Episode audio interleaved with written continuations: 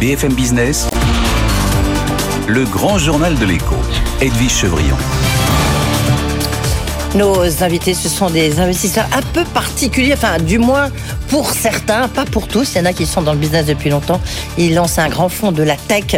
Euh, Blaise Matudi, le champion du monde 2018, est avec nous en direct de Miami. Euh, bonsoir Blaise Matudi, vous nous entendez bien? C'est bon, il fait pas beau à Miami? Bonsoir. Non, pas aujourd'hui. On a été ces derniers temps. Euh, comme, souvent. On va parler de ce fonds Origins, euh, qui est euh, un fonds où il y a de nombreuses, de nombreux footballeurs, j'allais dire de nombreuses stars. Et à vos côtés, vous avez lancé ce fonds de la tech avec quelqu'un qui est un professionnel de ce secteur et pas forcément de ballon. Salomon Ayage, bonsoir. Bonsoir. Merci d'être là, vous en studio. Donc, avec, vous êtes cofondateur d'Origins avec avec Blaise Matudi. Vous n'êtes pas footballeur. Un fonds de la tech de, combien, tiens, du reste? Il y a quoi? Je sais pas qui répond Salomon? Alors, Blaise? On, a décidé de pas communiquer sur le montant. Ah non, vous n'allez pas commencer à pas communiquer. Non, non, non, mais, non, non. Mais on, va, on peut communiquer sur les montants qu'on va investir dans les boîtes. Oui.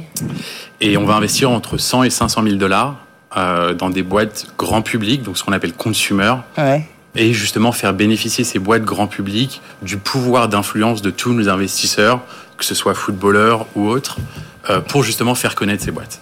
Blaise tu dis combien Vous mettez combien sur la table, vous, là-bas voilà. L'argent, on n'a pas de pudeur de jeune fille euh, aux États-Unis. non, mais euh, j'ai pas pour habitude de, parler d'argent. Moi, c'est vraiment euh, le projet en lui-même qui, qui, me, fascine. Et, c'est vrai que lorsqu'il y a eu cette rencontre entre le monde du sport et, et le monde de la tech à travers Ilan et Salomon, et moi-même, c'est euh, pour moi, c'est ça m'a tout de suite euh, parlé et j'avais vraiment euh, cette envie de, de, créer quelque chose de fort et, avoir un impact fort à travers cela. À part le fait qu'il y ait beaucoup de, stars de football, et puis il y, a, un intrus là, il y a un côté chercher l'erreur. Il y a un intrus qui s'appelle Antoine Dupont, qui est le capitaine euh, du, euh, du, rugby qui vient de remporter le, Grand Chelem. On se demande qu'est-ce qu'il fait aux côtés de vous, Blaise Matuidi, d'Olivier Giroud, euh, de N'Golo Kanté et d'autres encore? pourquoi ces footballeurs Pourquoi vous les avez attirés dans ce fond, Blaise Matuidi? Je pense que je pense qu'il y a vraiment il y a une réelle, euh, il y a un réel engouement euh, aujourd'hui, euh, l'envie vraiment de, de, de, faire, de découvrir autre chose. C'est vrai que nous en Europe, on a l'habitude d'être concentré dans notre, dans notre métier, dans notre sport. On est, on est souvent dans notre bulle et c'est vrai que la différence avec les États-Unis, où on voit que les athlètes sont beaucoup plus ouverts, on, oui. vraiment l'esprit business. Euh, et, c'est sûr que c'est dans ce sens-là que les athlètes euh, européens avaient vraiment envie d'en savoir un peu plus, de s'intéresser un peu plus. Et, je pense que.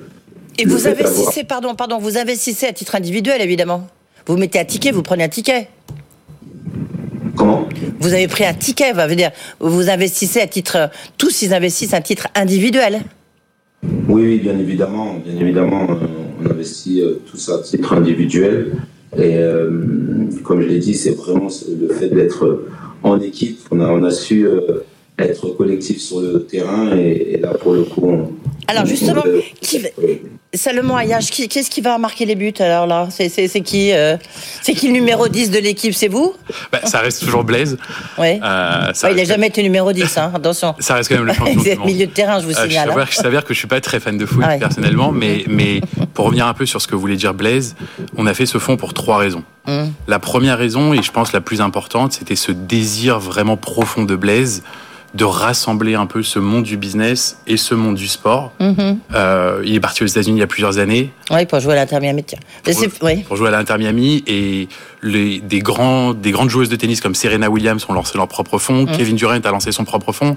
Et en fait, il a observé à Miami justement cette émergence de euh, le monde du sport qui rencontre le monde du business. Donc ça, c'est la première raison.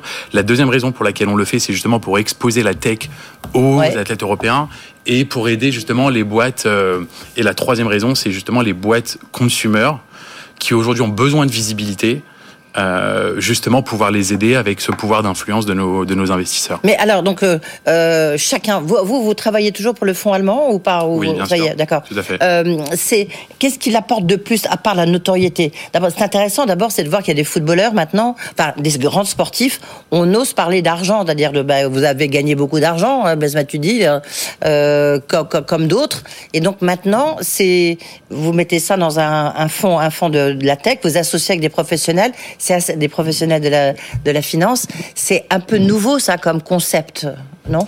En fait, aujourd'hui. Et après, euh, Blaise répondra, oui. Ouais, je, je veux, évidemment, c'est surtout, je veux l'opinion sportive de Blaise, mais aujourd'hui, euh, un entrepreneur a vraiment la possibilité de lever de l'argent partout. Ouais. Et donc, pour investir dans une boîte, euh, quand on est un fonds, c'est soit on choisit un investisseur parce qu'il a une connaissance d'un domaine particulier, soit on choisit un, un, fonds qui est très réputé. Et donc là, on a vu les Américains qui ont débarqué en France euh, récemment. Ou la troisième raison, c'est un fonds avec une forte valeur ajoutée. Ouais. Ce qu'on appelle de l'argent intelligent. Okay. Nous, on a de l'argent intelligent. Oui, mais alors, je, pardonnez-moi, parce que dans tout ce qui est le consumer grand public, par exemple, Blaise, tu dit quel est, le, quel est le secteur où vous avez vraiment envie d'investir Vous, qu'est-ce que vous allez apporter? Parce que vous avez, vous savez gérer le stress, vous savez euh, gérer la gagne, mais qu'est-ce que vous allez apporter sinon aux, aux jeunes types qui se lancent Ou femmes, ça peut exister aussi peut croire au miracle. Oui, bien évidemment. Euh, je pense qu'il y a beaucoup de similitudes justement entre, entre le sport et le monde de l'entrepreneuriat. Et, d'avoir cet esprit justement rassembleur, euh, ça nous permet aujourd'hui d'avoir une vision plus grande. Euh, le but, c'est, comme l'a dit Salomon, c'est d'investir justement à travers des, des, des boîtes qui vont, qui vont avoir un grand marketing. Ça veut dire que derrière, à travers les réseaux sociaux, on va pouvoir, euh, nous, avoir joué notre rôle, avoir un impact, euh, parce qu'on voit qu'aujourd'hui, quand on, quand on poste des, des choses à, travers nos, nos, mhm. réseaux personnels, on voit que ça a un impact fort, que les gens euh, nous suivent. Et c'est la raison pour laquelle, justement, on, on, a une grosse différence entre notre fonds et, ce qui se fait aujourd'hui. Mhm.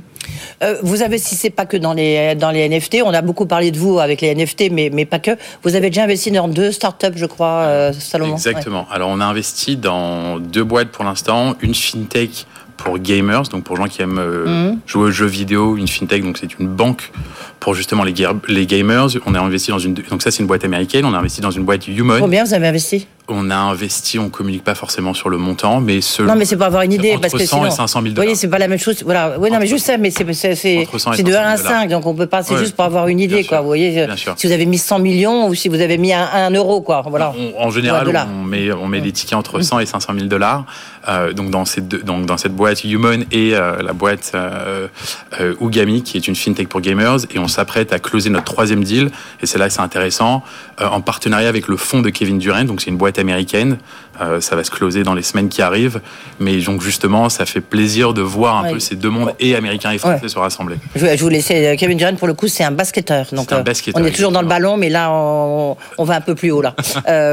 c'est c'est le pour, donc c'est aux États-Unis pour l'instant donc. Deux boîtes aux États-Unis, une boîte en France. Oui, d'accord. Et, et, vous ferez l'un ou l'autre. Et qui choisit C'est vous, Blaise C'est vous, Salomon euh, Blaise Batudi Ou alors, c'est pas, ça peut être euh, Giroud qui voit Olivier Giroud, euh, qui voit euh, un super un investisseur. Qui, qui choisit, vous voyez?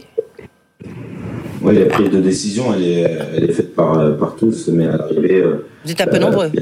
Entre, entre Ilan, Salomon, moi-même, il y a des discussions et bien sûr que Ilan et Salomon ont cette expérience de la tech depuis des années maintenant. Mhm.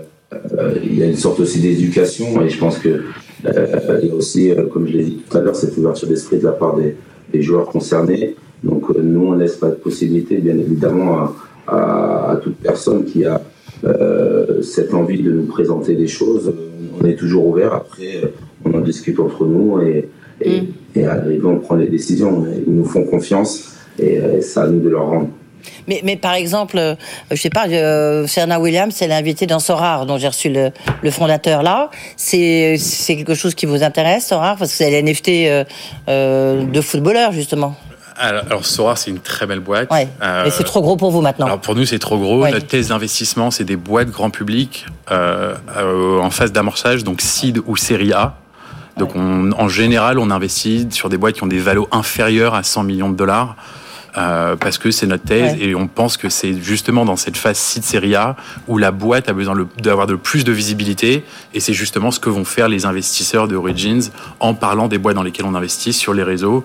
Aujourd'hui, ça représente 160 millions de followers. Mmh. On fait la somme de tous nos investisseurs, 160 millions de followers. C'est-à-dire que n'importe quelle boîte dans laquelle on investit va avoir la possibilité d'être vue par plus de 160 millions de personnes. Mm. Et ça, c'est en termes de marketing aujourd'hui, c'est énorme. Euh, une question justement, on parlait des, NFT. Est-ce que vous, vous investissez en dehors d'Origin, de ce fonds tech, euh, Blaise Matudi, ou je sais pas, ou vos, copains footballeurs, vous investissez beaucoup dans les NFT pas encore dans les NFT aujourd'hui en perso. Moi, ça fait 5 euh, ans que je m'intéresse vraiment aux startups et j'ai commencé à investir euh, dans les startups. Euh, et puis, on voit que les NFT, c'est assez récent. On a le bel exemple, bien sûr, avec, avec Sora. là, j'ai beaucoup plus l'occasion d'en voir passer à travers Origin. bien évidemment que c'est le marché d'aujourd'hui et le marché de demain. Et, et, oui, il y a un œil avisé et, et on en voit beaucoup, beaucoup passer, bien sûr. Ouais. Euh, le Bitcoin, vous êtes dedans ou pas? Ça, ça, ça pourrait vous intéresser, tiens, euh, l'entreprise de minage de Bitcoin? Alors, euh, Salomon Ayash ou, euh, bah, Blaise Matidi qui avant Pas investir dans des Bitcoins directement. Nous, c'est vraiment de la tech. De la boîte, ouais. tech. Après, investir dans des sociétés tech qui utilisent la blockchain comme technologie, ça, c'est ça. ça. évidemment, c'est possible. Ouais. Vous êtes dans les Bitcoins, Blaise? Non, non. Pareil, perso, non, pas, pas, du tout. Bien sûr, après comme l'a dit euh, Salomon, euh, euh, bien évidemment que la palette, est plus large en blockchain. Donc, oui, on a aussi un œil là-dessus, mais l'idée c'est vraiment de aussi d'avoir une image parce que je pense qu'il y, a des personnes importantes qui forment ce fonds. Donc, on ne peut pas faire n'importe quoi. On est, on est, on a un regard qui est, qui est très pointilleux et, bien sûr d'aider ces belles startups à, évoluer. Euh, petite question, juste petite question euh, pour conclure avec vous, Blaise, et après j'en aurai une autre euh, pour Salomon. Vous avez demandé à Kylian Mbappé de vous rejoindre parce que lui, on sait, vous avez vu, il y a toute une polémique sur son image, parce qu'avec l'équipe de France, est-ce qu'il faut jouer collectif ou pas Enfin, bon, vous avez demandé à Kylian Mbappé de vous rejoindre? Ouais. Je ne demande pas, en fait, j'ai pas fait de demande. Les personnes qui ont formé ce, qui forment ce fonds aujourd'hui, c'est des personnes qui ont, qui ont, qui ont eu de l'intérêt pour, pour Origine parce que je pense qu'ils ont, ils ont eu cette conscience de se dire qu'ils ils avaient envie de, s'investir, ils avaient envie de, euh, de démontrer qu'ils étaient capables de faire. De faire autre chose, ouais. De, de, bonifier un peu ce qu'ils ont fait au long de leur carrière. Merci, euh, merci. Merci beaucoup, Blaise Tu dis juste seulement, il y a justement, il y, a, il y a combien de personnes dans le fond, de personnes physiques dans ce fonds bah, C'est important, de, le, point que vient de dire Blaise, c'est la majorité des investisseurs, c'est des investisseurs qui ont entendu du fonds et qui ont décidé de nous rejoindre. Oui, bien sûr. On les a même pas sollicités parce que le, le pouvoir marketing aujourd'hui pour le boîte consumer, c'est très important et plus ou moins tout le monde le comprend. Je viens de chez Facebook et j'ai vu euh, les boîtes dépenser entre 20 mm. et 40% de l'argent qu'elles levaient pour justement du marketing payant, donc du paid acquisition, paid marketing. Euh, on a presque une centaine d'investisseurs aujourd'hui qui ont décidé de nous rejoindre. Euh, 50% du monde du business et à peu près 50% euh, du monde du sport voilà, et euh, de l'entertainment. Bon, mais si Mbappé nous entend, il n'a qu'à vous rejoindre. Hein. Merci. merci beaucoup, Blaise Merci, merci beaucoup. beaucoup. Salomon Ayage. Donc, Origins, le nouveau fonds de la tech pour investir entre 100 et 500 000 dollars. On n'en a ça, pas plus, hein, question chiffre. Euh, merci beaucoup. tiens, je recevrai une licorne tout à l'heure. Jean-Charles Samuelian. Alan, c'est une des plus belles réussites françaises. C'est l'assurance santé 100% en ligne. Donc, ça, c'est pratique. Mais dans un instant, c'est Laurent Saint-Martin, le grand argentier d'Emmanuel Macron qui sera en studio avec nous, avec Manon Aubry, euh, députée européenne, et les filles. À tout de suite. BFM Business, le grand journal de l'écho, l'alerte, le Chypre. Bonsoir Emmanuel. Bonsoir Edwige. Intéressant les premiers baromètres euh, qui, euh, bah, qui de l'INSEE depuis un mois, donc depuis la, la, guerre, le lancement de la guerre en Ukraine, sont sortis. On voit que c'est l'inquiétude, mais c'est pas encore dramatique. Non, mais effectivement, c'est un choc euh, extrêmement euh, violent. Alors c'est effectivement intéressant parce que ce sont les, premières enquêtes hein, qui ont été euh, toutes publiées aujourd'hui et qui sont des premières enquêtes post-entrée en guerre. Alors pour l'instant, le conflit affecte surtout l'industrie et le commerce. on a dans nos usines les cadences de production qui étaient avant ce conflit quasiment proches de leur niveau record euh, historique. Hein. Mhm. On était vraiment, euh, il faut remonter euh, aux fameuses très belles années 2000-2001 pour avoir des cadences de production qui étaient celles qu'on avait en février. Elles retombent là en mars en dessous de leur niveau moyen. C'est le deuxième choc le plus violent depuis la fin des 30 glorieuses pour notre industrie. Moins violent certes que le premier confinement, mais plus violent que la crise de 2008 ou que les chocs euh, pétroliers. Et le problème, c'est que ce ne sont pas du tout les carnets de commandes. Les carnets de commandes, ils se tiennent très bien. Et même les carnets de commandes qui viennent de euh, l'étranger, euh, ce sont les difficultés d'approvisionnement en fait, on avait des perturbations logistiques qui semblaient s'alléger. Oui, hein, et puis, patatras, elles reviennent au premier rang des inquiétudes, avec évidemment la guerre en Ukraine. Il ne faut pas oublier que les entreprises ukrainiennes sont sous-traitantes hmm. de deuxième, troisième rang pour beaucoup euh, d'entreprises. Et puis, et puis voilà, et n'oubliez pas non plus euh, le retour du Covid en Chine, hmm. euh, qui complique la logistique, et puis la flambée de l'énergie. Oui, la dernière inquiétude, c'est donc vraiment l'inflation, en ah fait, ben, c'est ça. Absolument. C'est surtout ça, quoi. Mais c'est surtout ça. Jamais les industriels n'ont été aussi nombreux à annoncer des hausses de prix dans les mois à venir depuis que l'INSEE a commencé à les interroger mhm. en 1990. Des hausses évidemment qui font trembler euh, les commerçants. Il n'y a qu'au printemps 2020 qu'ils ont montré autant d'inquiétudes sur leurs ventes au cours des euh, prochains mois. Par contre, les services, banques, assurances, etc., et encore davantage le bâtiment, qui sont évidemment moins exposés à l'international, eh bien, ont continué en mars à bénéficier de la reprise de l'activité post-pandémie. Mais le plus important, c'est que pour l'instant, la clé de voûte de l'édifice, c'est le marché du travail. Et le marché du travail, il tient bien. Ouais, il tient bien. Il n'y a pas de signe avant-coureur d'un retournement des embauches. Les intentions de recrutement, même chez les industriels, se maintiennent à des niveaux historiquement élevés. Merci. Bah, c'est quand même une petite bonne nouvelle. Enfin, c'est pas la catastrophe pour l'instant. Il faut voir ce qui se passe. Mais c'est un choc quand même extrêmement violent. Merci beaucoup, Emmanuel Le Chip. Euh, dans un instant, c'est euh, Laurent Saint-Martin, euh, député de la République En Marche. Il est le monsieur trésorerie, grand argentier de la campagne d'Emmanuel Macron. Et ensuite, c'est Marion, Manon, pardon, Aubry, députée européenne, et les filles, président du groupe de la gauche au Parlement européen, qui seront nos invités.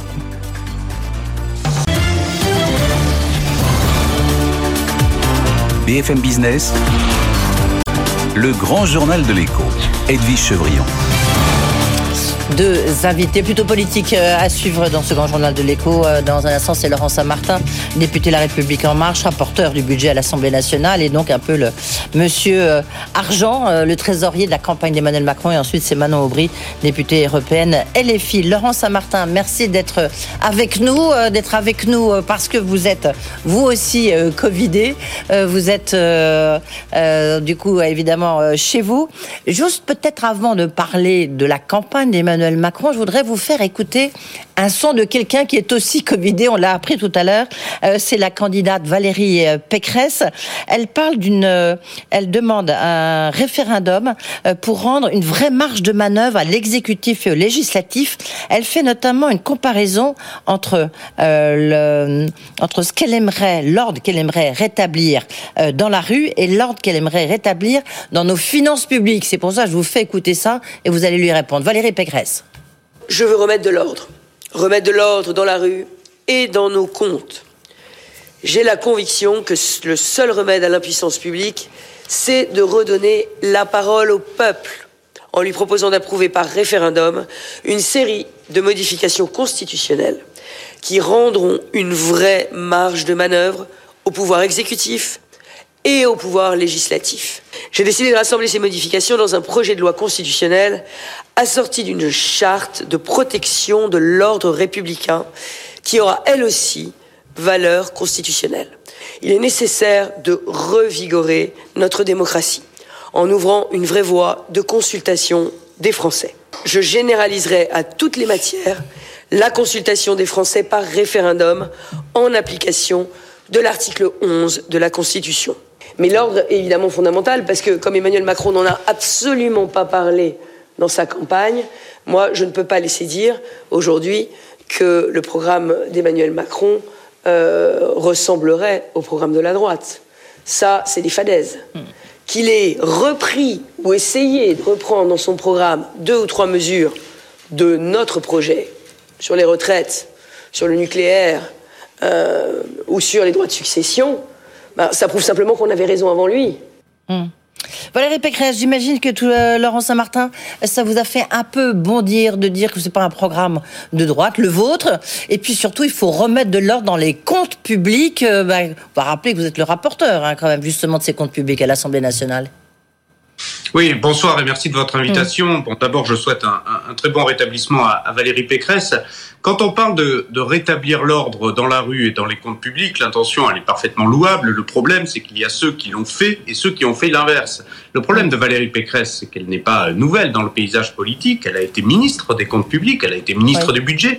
C'est elle qui a augmenté les impôts euh, en 2011 pour l'ensemble de nos concitoyens. C'est elle qui avait un taux de chômage à 10% quand nous l'avons aujourd'hui à, Il y avait une petite crise. Il y a une petite crise. Et ouais.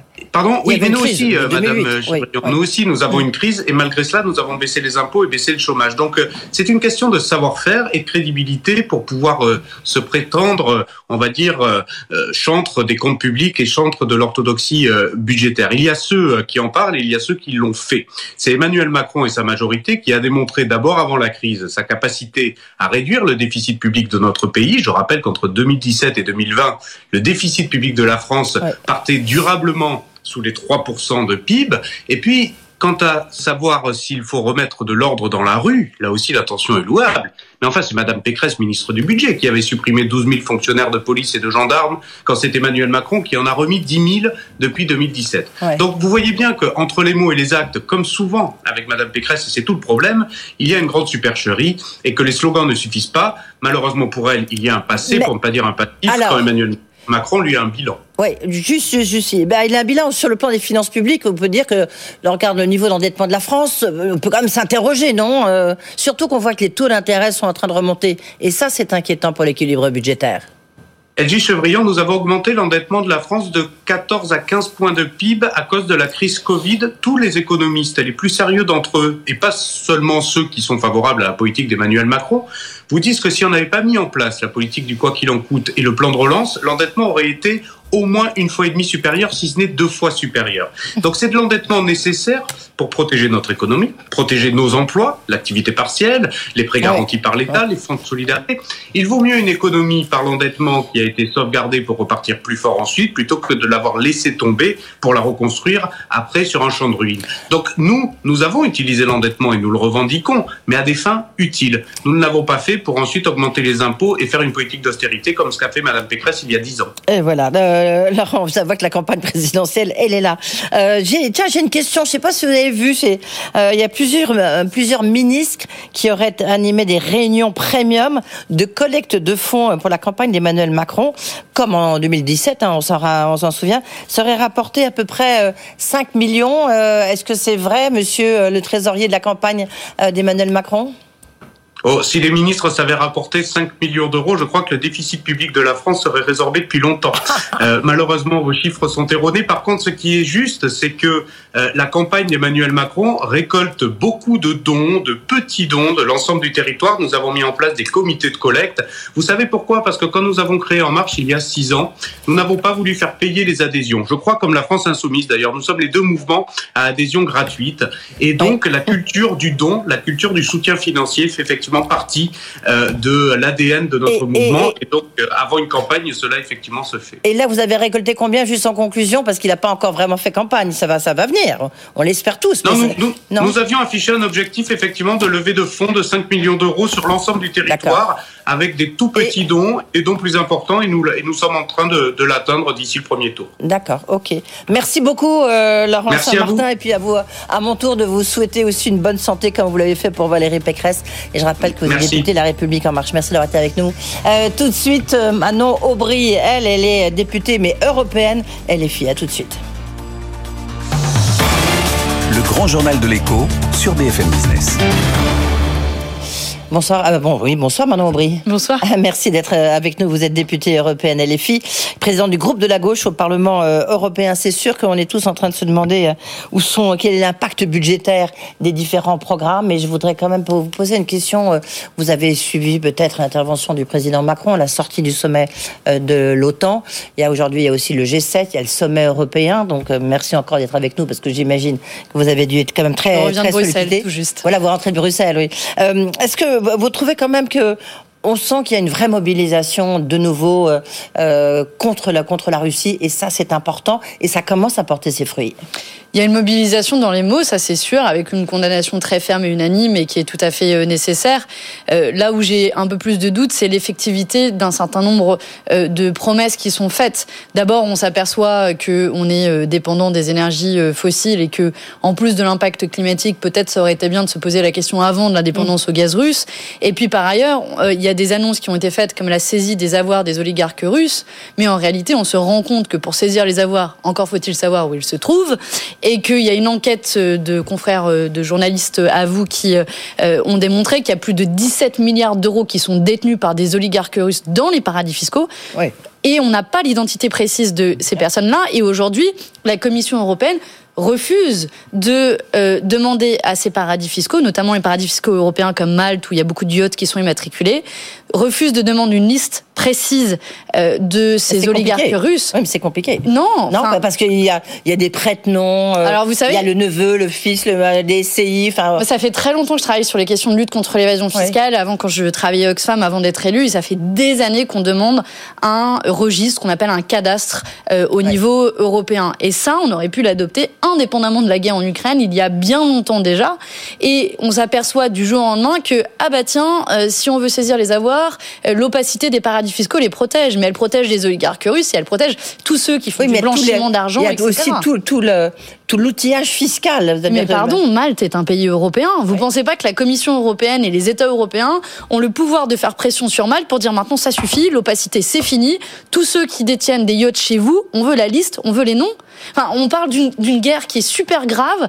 Euh, de, euh, on est en train, de, on est en train de parler du retrait, euh, d'embargo, etc., de mesures bien plus fortes, et on est incapable d'avoir la liste des oligarques à, Malte. Moi, ça, ça, je, ça montre à quel point il y a une forme d'hypocrisie quand même derrière les il y a les intérêts, quoi. Il y a les intérêts de Vladimir Poutine. Est-ce que quand même vous, vous reprendriez le, le les termes de Yannick Jadot sur Total en parlant de crimes de guerre? C'est pas quand même un peu. C'est des crimes. Non, mais c'est très violent ça. Alors d'abord, c'est un terme qui est juridique bah et qui doit être juridiquement construit. Et, donc, moi, je ne suis pas en capacité de euh, poser un terme juridique. Après, clairement, je pense que Total a des responsabilités, les entreprises ont des responsabilités. Je suis juste prudente sur les termes juridiques que j'utilise parce que je ne suis pas un juge.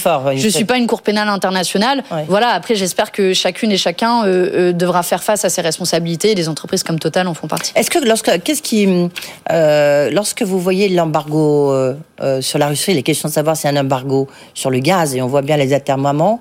Est-ce que vous, à LFI, vous vous dites, euh, bah, il faut, il faut vraiment y aller, mais en même temps, il y a des, il y a des conséquences qui seraient très très importantes, notamment sur l'Allemagne, euh, sur nos économies. Donc quelque part, il faut pas nous pénaliser. De ce point de vue-là, peut-être que le président Macron, il a raison. C'est clairement pas aux peuples européens de payer pour cette crise et de payer pour cette guerre. Ils n'ont rien demandé. Et euh, autant le pétrole, c'est une question, une question différente parce qu'on a différentes sources euh, d'approvisionnement. S'agissant du gaz, l'Union européenne est dépendante des 40% du gaz russe. Je le redis de nouveau, c'est l'occasion de se poser la question de la sortie des énergies fossiles. Mais dans l'immédiat, il faut faire un maximum pour baisser notre dépendance euh, sans pour autant que ce soit les Français qui se retrouvent à payer euh, encore plus cher euh, une énergie qui a déjà vachement augmenté ces dernières années. Donc c'est pour ça que nous on fait une proposition assez simple, c'est de bloquer, c'est de bloquer les prix de l'énergie. Ça vaut pour l'essence, à 1,40€ le litre. Ça vaut pour le gaz, l'électricité, de faire en sorte que s'assurer que les Français, les citoyens européens, ne payent pas de nouveau pour cette guerre. Oui. en même temps, vous bloquez, vous voyez bien l'impact budgétaire immédiat. Je vais vous donner un exemple très précis si on veut bloquer demain 1,40€ le litre d'essence, est-ce que vous ne pensez pas qu'une entreprise comme Total, qui a fait ses bénéfices records de son histoire, mais de toute l'histoire du 440, vous êtes bien placé à BFM Business pour le voir, 16 milliards de bénéfices, je pense qu'une mesure provisoire de blocage mais 10 centimes, prix... 10 centimes là. Oui, mais ce qu'on veut, si vous voulez, c'est pas un rabais et la charité. Par ailleurs, les cours continuent à évoluer. Si euh, les cours augmentent, un rabais de 10 centimes ou de 15 centimes va vite être annulé. Ce qu'on veut et ce que les Français veulent savoir, c'est quand ils vont faire euh, leur plein d'essence, est-ce qu'ils vont payer 1,40€, 1,50€, 2€ ou 2,20€ le litre. Ben, Nous, on dit, avec nous, ils paieront 1,40€ le litre. Euh, tiens, les filles, lorsque vous voyez, vous croyez que Jean-Luc Mélenchon pourrait être deuxième? Bien sûr. Ouais. Vous, vous y pensez pas, vous? Ah, ben non, je sais quand, pas. Quand on voit. Quand on voit les sondages, dans tous les cas, ils grignotent, ils grignotent. Ils grignotent, ils grignotent. Et puis surtout, je crois que, vous savez, il y a une question fondamentale qui est posée pour cette élection présidentielle. Euh, et je prends juste les sujets économiques qui nous intéressent ici. Est-ce qu'on veut la retraite à 60 ou à 65 ans? Est-ce qu'on veut investir dans les énergies euh, renouvelables est-ce qu'on a les moyens, est-ce qu'on a, les moyens d'une retraite à 60 ans? On parle pas évidemment des carrières longues, hein, parce que là, mhm. mais est-ce qu'on a les moyens d'une carrière à 60 ans? Vous savez, notre pays n'a jamais été aussi productif et au fur et à mesure que la productivité du travail augmente, on n'a pas pour autant baissé le temps de travail euh, travaillé et on a mal partagé les richesses ces dernières années. Donc oui, c'est possible, c'est une question de choix politique. Et de nouveau, l'option qui est sur le second tour, que vous votiez Emmanuel Macron, euh, Valérie Pécresse, euh, Éric Zemmour ou Marine Le Pen, c'est la retraite à 65 ans. Alors non, non, Marine Le Pen a été toujours sur 60 ans, enfin 62 ans. Non, elle est revenue dessus. elle, est revenue, dessus, mais pas pour les carrières longues. elle est revenue dessus. Bien sûr qu'elle est revenue dessus, parce que justement, elle a une forme de crédibilité budgétaire. Ben, je pense que je vous invite toutes et tous qui nous regardez ici à, regarder en matière de crédibilité budgétaire, parce qu'on est les seuls à avoir fait un exercice complet de chiffrage du programme. Sais parce que je devais le faire avec vous. Je sais, c'est pour ça que je, vous êtes bien placé pour le savoir. Et forcé, vous êtes d'accord, vous n'êtes pas d'accord avec nous, mais c'est euh, crédible en matière euh, de recettes et de dépenses. D'ailleurs, pour tous les libéraux qui nous regardent, on ramènera même le budget à l'équilibre dans les cinq ans. Mmh. Donc c'est bien la preuve que euh, je pense pas que ce soit un argument pour moi qu'il faille défendre à tout prix, mais ça peut peut-être rassurer les libéraux. Et en réalité, aujourd'hui, c'est la question du partage des richesses qui est posée quand on voit qu'il y a cinq personnes qui détiennent autant que 28 millions de personnes dans notre pays. Et en tout cas, c'est le choix que nous ferons de mieux partager les richesses pour financer des services publics et pour financer l'avenir de nos enfants. Juste une question euh, comme ça, et en une minute, désolé, il faut répondre très rapidement. Euh, est-ce que le mot euh, privé, entreprise privée, est encore un, gros mot pour vous, euh, maintenant. On n'a jamais été. vous savez, on n'a jamais été pour une, une société euh, qui est complètement euh, contrôlée par l'État où tout serait nationalisé. Je rassure ceux qui nous regardent, je rassure les entreprises.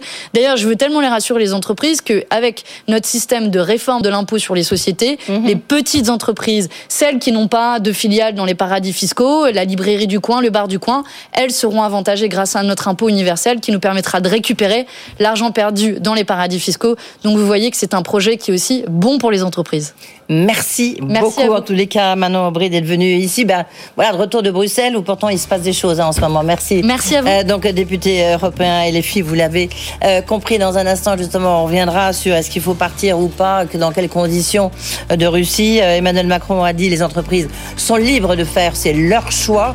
Mais en même temps, on voit bien que les entreprises disent c'est aussi un, ça dépend de nos gouvernements. On en parle avec Eli Cohen, économiste et directeur de recherche au CNRS, un des meilleurs économistes justement sur les questions industrielles. Le grand journal de l'écho, Edwige Chevrillon. Il faut laisser les entreprises libres de décider de leur activité. Euh, en Russie, Eli Cohen, bonsoir. Bonsoir. Merci d'être avec nous. On va rappeler, s'il faut le rappeler, que vous êtes économiste, directeur de recherche au CNRS. Vous connaissez extrêmement bien toutes les questions euh, industrielles. Euh, on va revenir sur, sur cet aspect-là, c'est très important. On voit les choix de, de Renault. On a entendu Luca Di Meo qui s'est exprimé tout à l'heure en interne. Il y a la décision d'Auchan, de Total. Eh ben, peut-être d'abord, puisqu'il y a eu le sommet de l'OTAN, Emmanuel Macron s'est exprimé sur cette question et Joe Biden aussi. Est-ce que l'embargo sur le gaz est quelque chose qui est réaliste? Parce que Emmanuel Macron dit qu'il faut diversifier évidemment nos approvisionnements. On peut être tout à fait d'accord, mais enfin, là, a une décision euh, qu'il faut prendre aujourd'hui, voire ce soir ou demain matin, avec des conséquences immédiates. Est-ce que c'est possible? Bah, Il faut bien regarder les précédents. Lorsqu'il y a eu le premier choc pétrolier, lorsque les prix ont été multipliés par 6 d'un seul coup d'un seul, bah, on s'est trouvé confronté à une expérience particulière, c'est-à-dire un appauvrissement des consommateurs européens, un enrichissement des producteurs de pétrole. Mm. Il a fallu le constater immédiatement et il a fallu nous organiser immédiatement. Et souvenez-vous des décisions qu'on avait prises à l'époque dans le cadre de la lutte anti-gaspi, euh, euh, la baisse des températures de chauffage, les limitations de vitesse, etc. Je veux dire par là que quand on est confronté à un choc d'offres aussi massif, on est obligé de s'adapter. Alors la question est de savoir si la guerre euh, ukrainienne actuellement euh, peut produire des effets équivalents Ou est-ce que on considère que la préservation de notre confort et de notre mode de vie est telle qu'on peut rester indifférent à ce qui se passe en Ukraine? Oui, alors non, euh, Emmanuel Macron a dit simplement il ne faut pas que ça retombe. Enfin, cette guerre, elle peut avoir un impact sur les, sur les Russes, mais il ne faut pas que ça retombe sur nous, Européens, qui n'avons pas déclenché cette guerre. Mais bien sûr, ce qu'il a dit. Mais, bien euh, sûr que ça va retomber sur nous. Observez ce qui se passe, pardon, sur le prix du gaz. Déjà, avant même la guerre d'Ukraine, le prix du gaz a formidablement augmenté. Le prix du pétrole est formidablement volatile. Nous devons de toute manière nous adapter à ça. Donc la question est, si on veut vraiment exercer une pression maximale sur Poutine, eh ben, on sait que l'une des solutions, c'est de tarir ces sources de financement qui tiennent à la vente de gaz et de pétrole. Et comme nous sommes ses principaux clients, vous le disiez tout à l'heure, on lui fait tous les jours un chèque de 700 millions de dollars avec nos importations de gaz. Mais peut-être qu'il faut arrêter nos importations de gaz et on sait que ça a un coût. Ça se traduit comment? Bah, Si on veut véritablement en un an euh, descendre très rapidement euh, et euh, trouver d'autres fournisseurs à la Russie, eh bien on sait qu'il y a une combinaison de mesures à prendre. Un, il y a des capacités disponibles.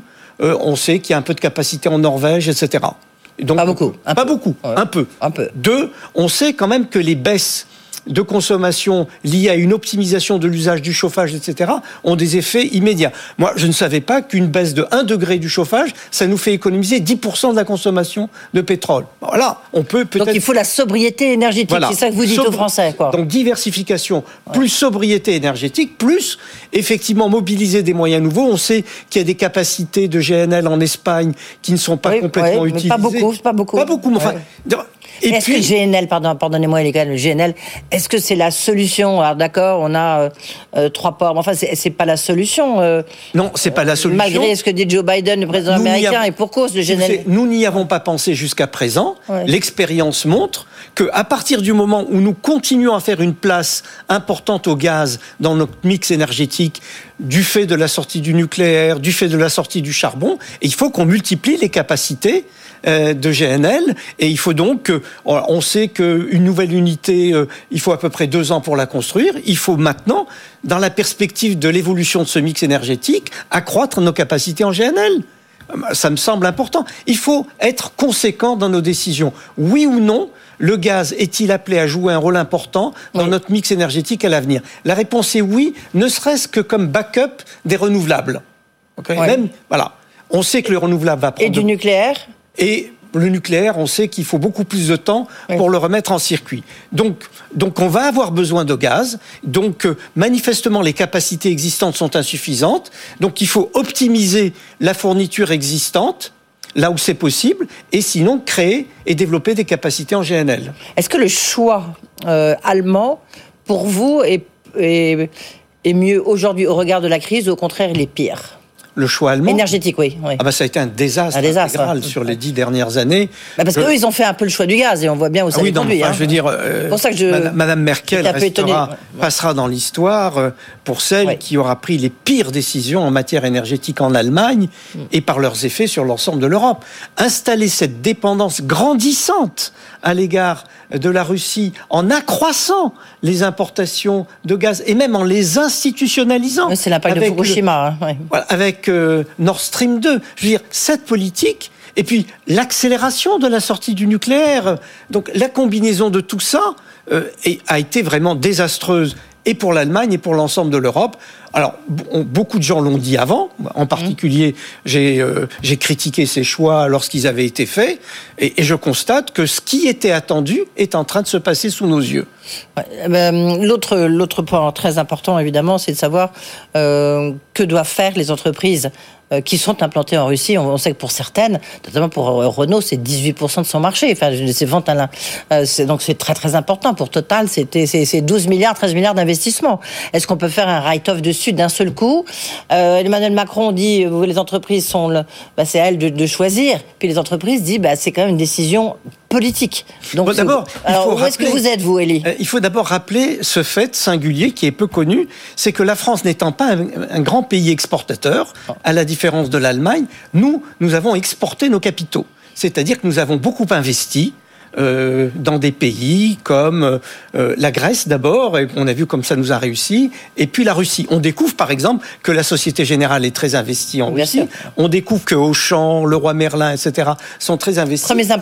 Premiers importateurs, enfin. Et on découvre que pour Renault, la Russie est le deuxième marché. On découvre que pour Total, l'horizon euh, dans le domaine du gaz, c'est vraiment la Russie avec l'immense gisement de Yamal, avec les projets d'unité de liquéfaction, etc. Donc, nous avons beaucoup investi capitalistiquement, nous Français, en Russie. Ça, c'est le premier élément.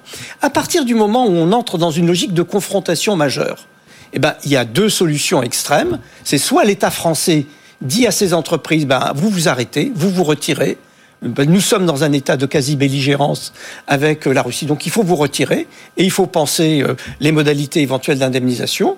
Ou bien euh, on exerce des pressions. Attendez, indemnisation de la part de qui? De l'État français. Ah, de l'État français, c'est ça. Ah oui, puis c'est une décision politique. D'accord.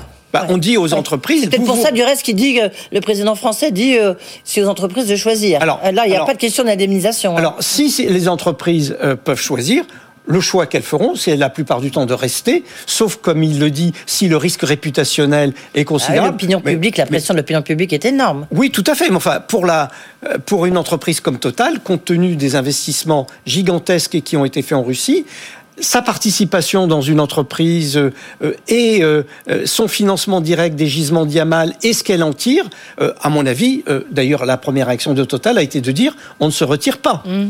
Mais si la pression devient maximale et si la pression politique devient maximale et que aussi bien Renault que Total se retirent, bah à ce moment-là, leurs biens seront nationalisés par la Russie, et donc ça sera une perte en capital ah, absolument considérable. oui, mais vous, alors, eh, oui, mais vous, Elie, vous qui êtes, euh, vous êtes, euh, je disais, un des meilleurs spécialistes. Ah ben, moi, je vais vous répondre très simplement. Il est incohérent de dire qu'en même temps, on va continuer à acheter du gaz à Poutine et demander à, Total de fermer euh, son site et de se retirer en abandonnant je ne sais combien de milliards d'investissements. C'est incohérent.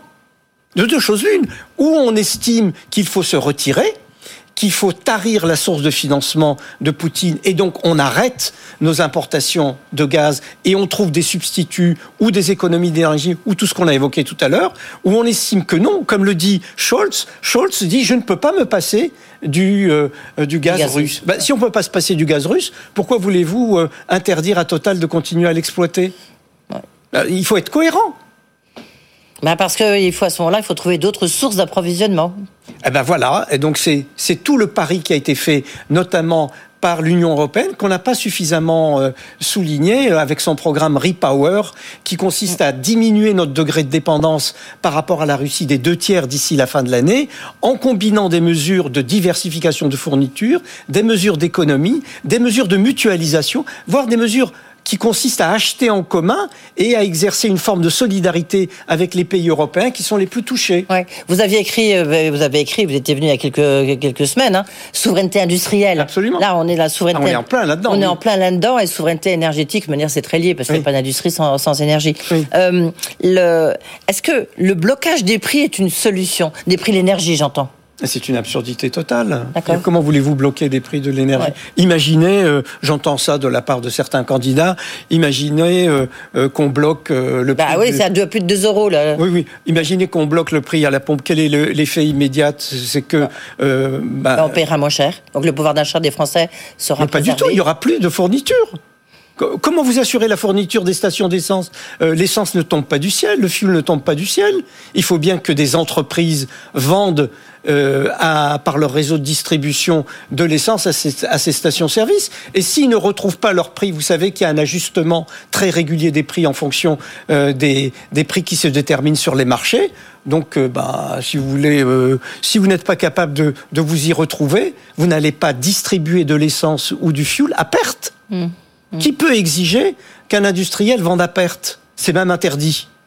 Donc euh, je vois pas ce que ça veut dire ces mesures de blocage. Non, ce que ceux, à mon avis, les politiques qui disent qu'il faut bloquer les prix, c'est en fait ce qu'ils veulent. Mais il faut dire. baisser les, les, taxes, quoi. Voilà, c'est les taxes. sur les taxes, sur la voilà, TVA. c'est les taxes. Sûr, ouais. Ce qu'ils veulent dire, c'est que l'État doit renoncer aux oui, taxes. Oui, voilà. Oui. En bon français, il faut le dire clairement, parce que on peut pas demander à des industriels de livrer un produit sur lequel euh, ils font de la vente à perte. Donc c'est pas possible. Il faut pas de la vente à perte, mais enfin, en tous les cas, il Ah, pourrait. si, il si. pourrait. Si, si, il le fait. Si, si, s'il y avait encore une fois une hausse des prix qui n'était pas répercutée à la pompe à travers les mécanismes que nous connaissons, eh bien, euh, il ne livrerait pas, ou s'il livrait, il devrait vendre à perte. Est-ce qu'il faut s'asseoir sur le mécanisme de Sans la reine compter que dans tout ça, il y a une immense hypocrisie. Chacun sait que les profits de Total, il les fait pas dans la distribution d'essence en France. Ah bah non, ça, On sait bien que la- l'activité la- raffinage, distribution euh, a des très ne faibles... rapporte absolument rien. Ne rapporte absolument rien. Donc ce qu'on veut, c'est ce que j'entendais tout à l'heure l'intervenante précédente. En, en fait, on veut euh, confisquer les bénéfices que Total fait à l'étranger pour les redistribuer aux consommateurs français. Et au nom de quoi? Dire, Où est la logique là-dedans? Bah, la logique, c'est quand même euh, sur l'extra- l'extraction d'une énergie fossile, quoi. Comment? L'extraction d'énergie fossile. Bah oui, mais enfin, Total est une entreprise qui, comme vous le savez, est une entreprise cotée, dont les actionnaires sont majoritairement des, des actionnaires étrangers. Mm. Donc, au- nom de quoi l'État déciderait-il de spolier les actionnaires de Total euh, pour distribuer à perte de l'essence en France? Je veux dire, je n'arrive même pas à comprendre le raisonnement de ces hommes politiques qui On va faire un débat entre Eli Cohen et Manon Aubry. Ah bah, juste plaisir. Pour, juste pour conclure, euh, les, prix, l'arène, le mécanisme de l'arène, Oui. il faut le supprimer là aussi ou pas? Bah, là, il y a, on a il y a une un- logique derrière quand même. Non, là, on a un vrai problème, c'est-à-dire que la France, l'Espagne, l'Italie ont soulevé un immense problème, qui est que le mécanisme de détermination de prix de l'électricité en Europe, gagé sur la mobilisation de l'unité marginale de production d'électricité qui est au gaz, et compte tenu de l'instabilité du gaz, donc vous avez une instabilité et une hausse permanente du prix de l'électricité à cause de la hausse du gaz. Ce mécanisme-là euh, est euh, est une injure à l'intelligence parce que avec le mix énergétique de la France, euh, on arriverait à un prix totalement différent. Donc, est-ce qu'on va sortir d'un système de détermination de prix sur la base de la dernière unité mobilisée, ou est-ce qu'on va aller vers des systèmes de contrats à long terme, de Ouais. de- d'a- d'achat de, long terme, de moyenne. Des mécanismes plus intelligents Est-ce qu'on et moins. Est-ce euh, qu'on va aller vers un système, en gros, qui est basé sur la réalité du mix énergétique d'un pays et non pas sur la, mobilisée de la, dernière, la mobilisation de la dernière unité de production Merci beaucoup. Ils, ont, devraient euh, vous consulter plus. Euh, merci beaucoup, euh, Eli Cohen, d'avoir été euh, avec nous dans un instant. C'est le patron d'une licorne, Jean-Charles Samelian, euh, le président d'Alan et fondateur d'Alan, qui sera avec nous. Restez surtout dans le grand journal de l'écho sur BFM Business. BFM Business, le grand journal de l'écho, Edwige Chevrillon.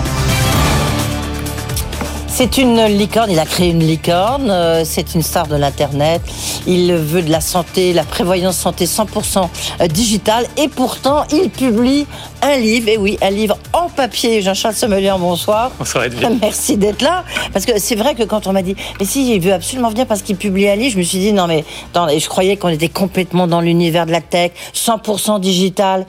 Et vous publiez un livre. On va revenir là-dessus. Euh, vous aurez le droit de, de vous défendre. défendre. Vous aurez le droit de vous défendre. Plus sérieusement, bien sûr, je voulais savoir, puisque c'est vrai que les Ukrainiens sont réputés pour être très très bons dans la tech, est-ce qu'il y a une mobilisation de la tech? On vous entend pas du tout sur cette question. Vous êtes une licorne, c'est pour ça que je Alors, m'adresse à vous. Nous, avec Alan, on a fait quelque chose qui est. On a mis à disposition notre offre de santé mentale, Alan Mind, gratuitement pour tous les Ukrainiens, en travaillant avec des associations, à la fois pour les réfugiés, donc on travaille avec des associations pour le diffuser, et à la fois pour les personnes en Ukraine. Surtout, on a des méthodes de thérapie. Rappelez, rappelez ce que c'est, même si Ouais. vous étiez venu nous en parler, euh, Jean-Charles. Alan Mind, c'est une application qui donne accès à des outils de thérapie cognitivo-comportementale. Donc, pour faire très simple, des outils qui aident à gérer le, stress post-traumatique, bon, le stress, le syndrome de l'imposteur, etc., où vous pouvez avoir du contenu, des vidéos, des exercices de respiration, ce qu'on appelle du journaling, qui sont des exercices très connus, et aussi vous pouvez chatter ou faire de la visio avec des thérapeutes. Donc ça, c'est notre offre de santé mentale, et on l'a mis à disposition des Ukrainiens. On est en train de le traduire. Euh, avec euh, en ukrainien pour que ce soit accessible au plus grand nombre. Donc ça, c'est en cours. Et du coup, on fait travailler aussi pas mal d'Ukrainiens pour pouvoir euh, les financer sur cette traduction et sur les développeurs. Il y a aussi un, la tech française travaille, ce sera annoncé bientôt sur Ensemble Ukraine. Il y a plus de 400 000 euros, je crois, qui ont été collectés euh, pour donner euh, et pour financer euh, des investissements là-bas. Euh, et ce sera annoncé demain, donc je peux pas encore dire tous les détails. Bah, allez-y un petit peu, bah, voilà. Mais, on est quasiment demain. Mais ça s'appelle ça s'appelle Ensemble Ukraine et c'est la plupart mais financer quoi? C'est financer l'envoi de matériel en Ukraine pour soutenir. Nous, avec Alan, on a aussi donné pas mal d'ordinateurs, de nos anciens ordis à, à, des réfugiés ici pour qu'ils aient des outils pour pouvoir travailler. Et donc ça, c'est une donc ça, c'est euh, une partie des actions et je pense qu'il faut continuer à recruter. Nous, euh, mes beaux-parents ont accueilli deux jeunes ukrainiennes, on essaye de leur trouver un job. Donc voilà.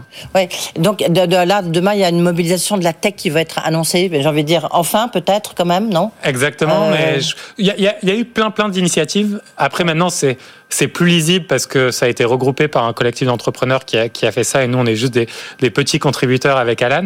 Mais c'est génial que ça s'organise. Après moi, dans les cercles d'entrepreneurs que j'ai vus, il y a vraiment beaucoup de gens qui ont essayé de faire des choses, euh, chacun à son échelle. Hein. Oui, euh, d'accord. Alors euh, vous, vous avez donc décidé de publier ce, ce, livre qui concerne évidemment toute la question bah, de la santé, de prévoyance.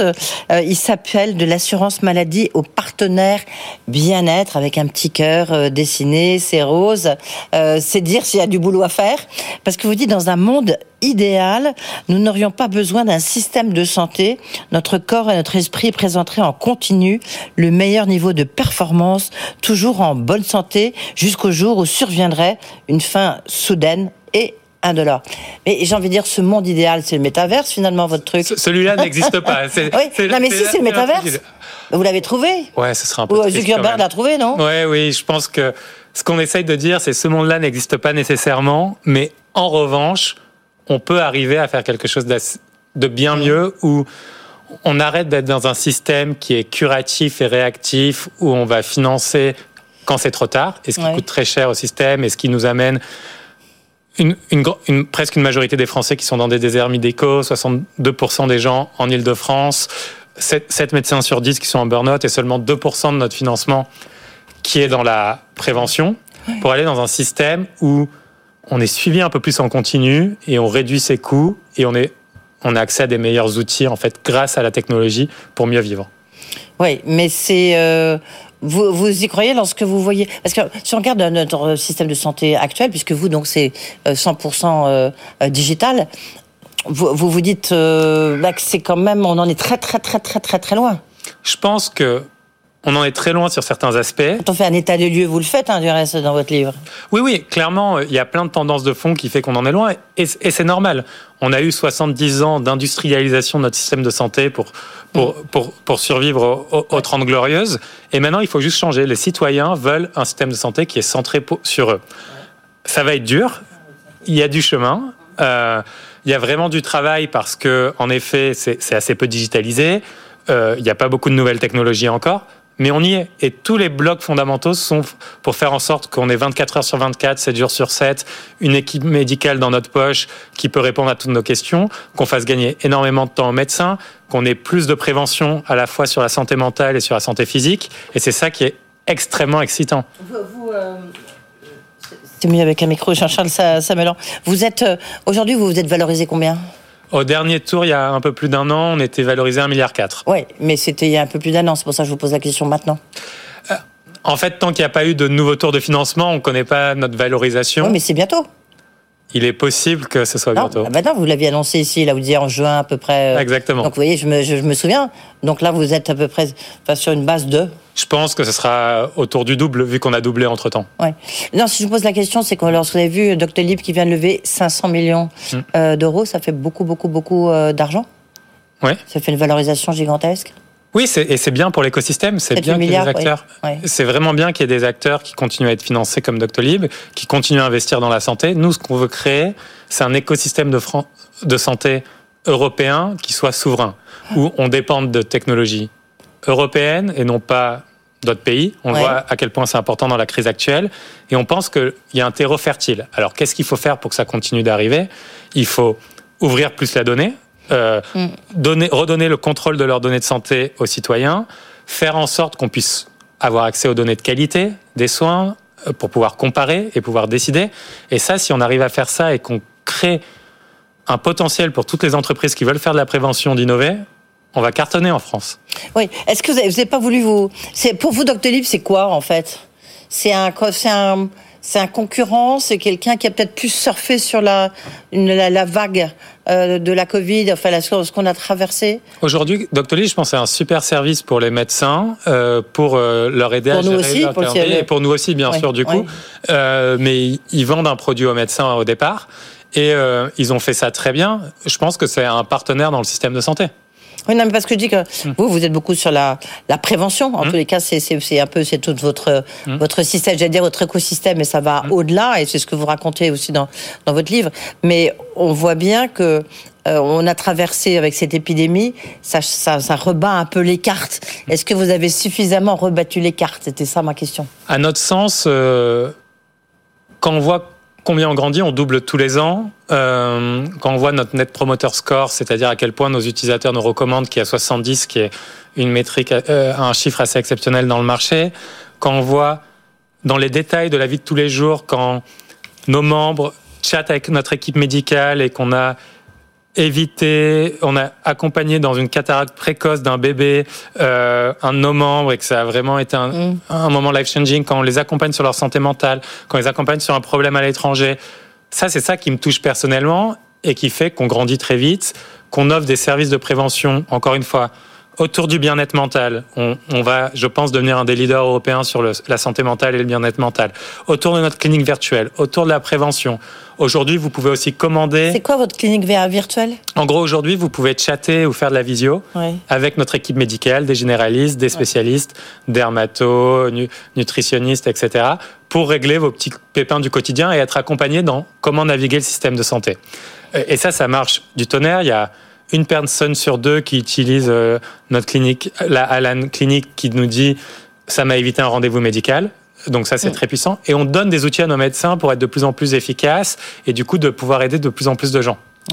Est-ce qu'il y a un lien entre parce que vous avez pour l'instant vous avez 14 000 euh, entreprises qui travaillent bientôt 15 000 ouais, bientôt 15 000 euh, c'est vrai qu'il faut, ça, va vite. ça, va vite il faut, 15 000 euh, très bien il faut bien justifier votre le doublement de votre valorisation si j'ai bien compris Jean-Charles non plus sérieusement est-ce que le vous faites un lien avec l'assurance maladie, qui, qui s'est digitalisée d'une manière aussi impressionnante. Hein, je veux dire ça, ça. Autant dans les hôpitaux, c'est un peu plus lourd, compliqué, le, le, système d'hospitalisation autant l'assurance maladie a fait une, un, un, bond technologique impressionnant, non? Les équipes d'Amélie.fr sont vraiment géniales. C'est vraiment des gens très brillants et avec qui on a pu échanger souvent. Ce qui a été fait avec l'espace numérique de santé, Laura Les Tourneaux, tout Dominique COVID, tout ça. Euh, c'est aussi un travail extraordinaire et on échange énormément avec eux. D'ailleurs, euh, j'avais interviewé Laura Les Tourneaux pour, pour, le, pour le livre.